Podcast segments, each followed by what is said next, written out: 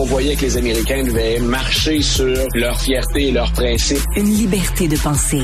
Mais il le fait d'une façon particulièrement grossière et maladroite. Une force internationale. Et même, on va plus loin. Luc la liberté. Luc, hier, tu me disais que Donald Trump avait attaqué une alliée, c'est-à-dire la présidente du parti qu'il veut diriger, le Parti républicain. Et euh, hier, tu m'as envoyé un petit message sur Messenger. Euh, il a eu sa tête, là, quasiment. C'est-à-dire qu'elle l'a offerte, sa tête. Alors, on verra si euh, l'offre est acceptée ou si les membres du parti ne font que suivre l'avis de Donald Trump. mais c'est très rare qu'on voit, un, des attaques aussi directes et deux, une réponse immédiate sans que personne ne se porte à la défense du président de la présidente d'une formation politique. Il faut savoir que c'est deux choses. Trump est un candidat. Il est vrai que c'est un ancien président. Il est vrai qu'il pèse très lourd dans la balance et que sans ses partisans, le Parti républicain ne peut espérer goûter au pouvoir. Mais ça a été une. Il fait ça d'ailleurs depuis quelques jours, à part devant les tribunaux. Euh, c'est une démonstration de force. Grosso hmm. modo, il a dit hmm. sur la frontière, hein, il a dit aux élus du Congrès, vous rejetez l'entente qui est en cours, je ne veux pas de ça.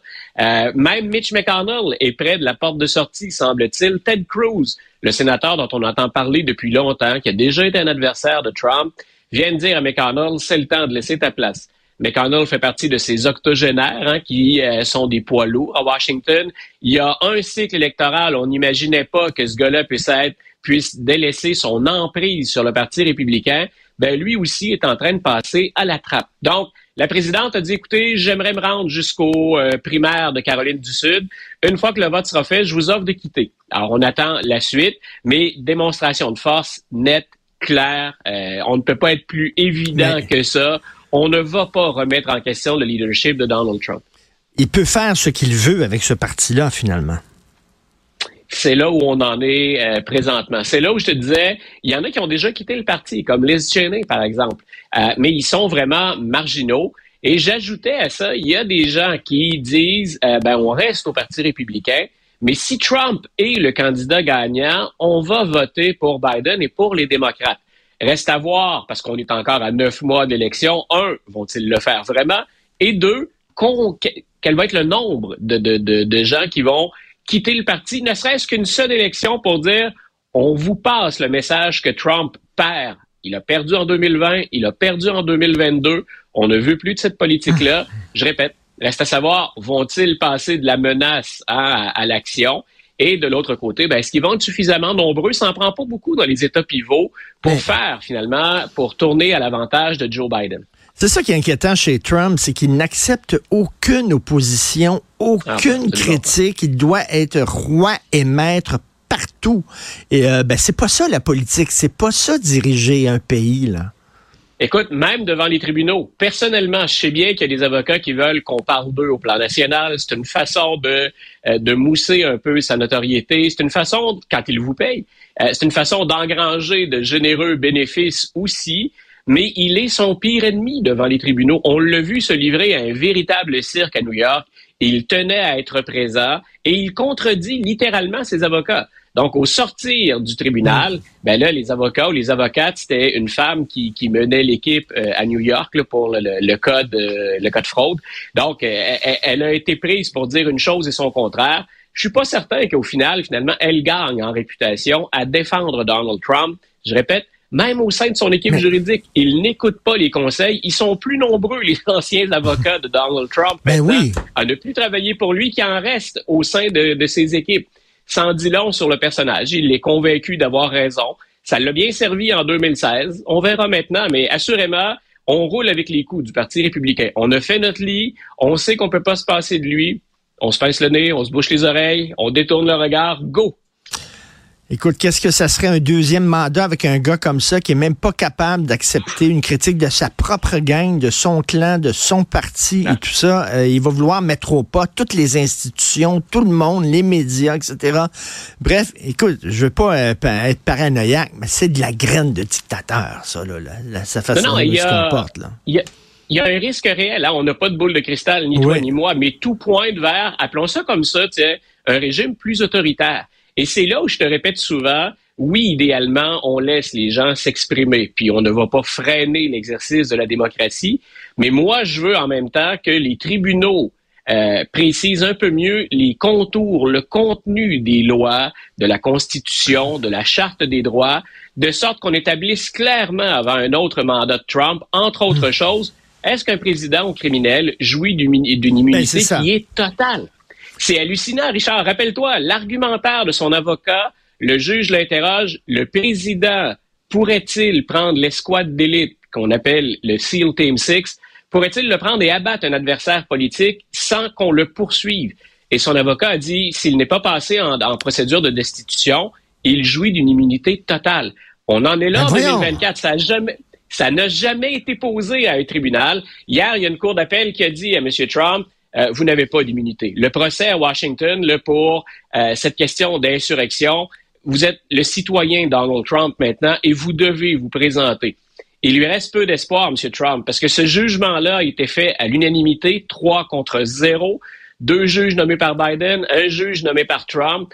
Très difficile pour euh, Trump d'aller en appel auprès de cette même cour d'appel. Ils sont onze juges. Mais si on lit l'argumentaire des trois autres, je vois mal comment les onze peuvent renverser cette décision-là. Il lui resterait alors la Cour suprême je veux bien croire qu'elle est conservatrice, la Cour suprême, mais dans un cas de figure comme ça, qui est presque caricatural, je pense que le mieux que Donald Trump peut espérer, c'est que la Cour suprême écoute son argumentaire et qu'elle reporte ou qu'elle analyse la décision, puis que le résultat soit rendu après le 5 novembre, après l'élection. ce sont, d'après moi, ses dernières chances au plan constitutionnel et judiciaire. Parce que lui, ce qu'il dit, vous pouvez pas me poursuivre pour le rôle que j'ai joué euh, pour l'attaque dans le Capitole, étant donné que j'étais président, je jouais d'une immunité. Les autres disent non, euh, tu as des comptes à rendre parce que même si tu es président tu des pouvoirs, euh, avais des pouvoirs spéciaux, tu quand même, es quand même un citoyen.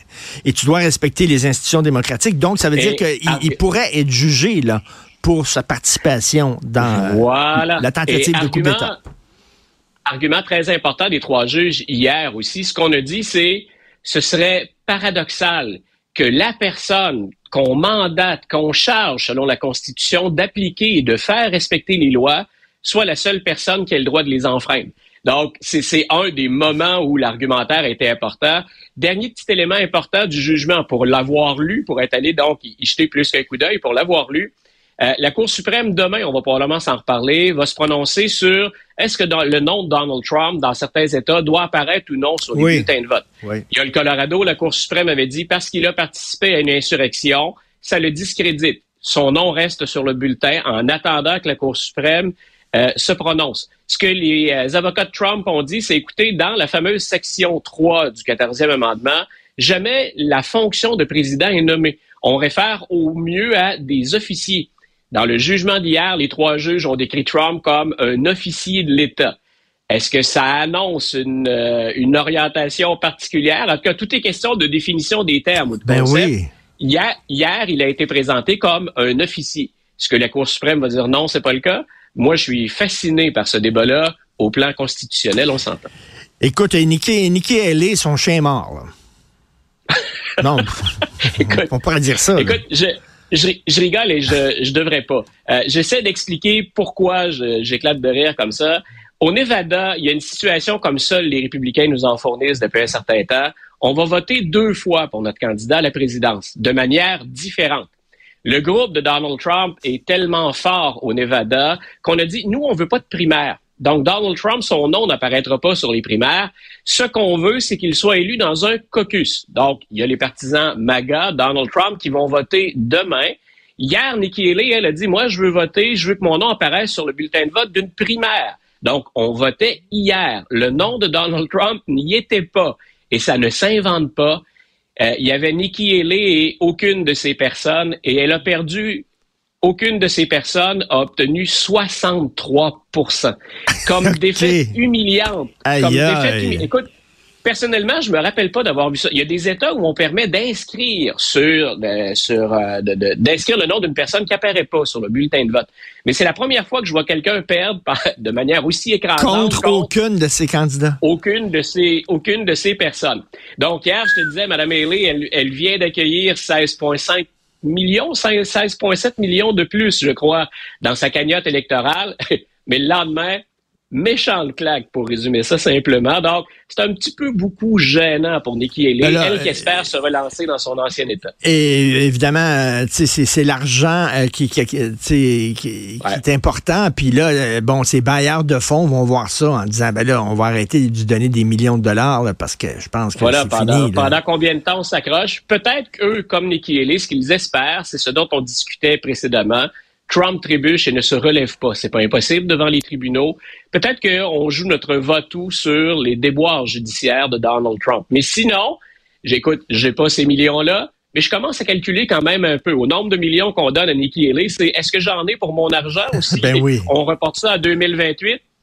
Je pense que j'aurais tendance à reporter ça à 2028. Écoute, et en terminant, quand tu auras un peu de Ouais. temps libre, je te conseille de regarder The Greatest Night in Pop euh, sur Netflix. C'est fait. qui- Ah, c'est fait. Le documentaire sur We Are the fait. World. Écoute, euh, et quand même, Lionel Richie, on sort de ce documentaire-là en disant, même si on n'aime peut-être pas la, la musique de Lionel Richie, chapeau, monsieur, Ouais. quand même. Écoute, d'abord, j'avais oublié que Lionel Richie Ben oui. été aussi important dans cette chanson-là. Tous ceux qui avaient l'âge d'écouter de la musique se souviennent du phénomène We Are the World, puis on le reproduit bien. hein, c'est lancé partout en même temps. Donc, un, un léger ressentiment quand on voit qu'il y a quand même une bagarre d'ego dans la pièce puis qu'on doit intervenir.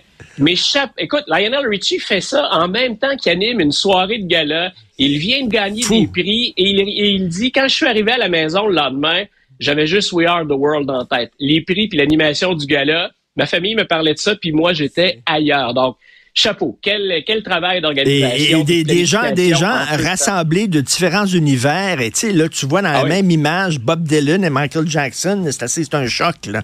Et, euh, Bob, Dylan, il a l'air de se demander ce qu'il fait là exactement. Là. Il chante pas, puis tout ça. Là, il dit- en disant, c'est, pas ma crowd, comme on dit en anglais. Là. Ouais, puis même, même pas certain qu'il savait qu'il était là. Quand on le regarde, il a vraiment l'air perdu.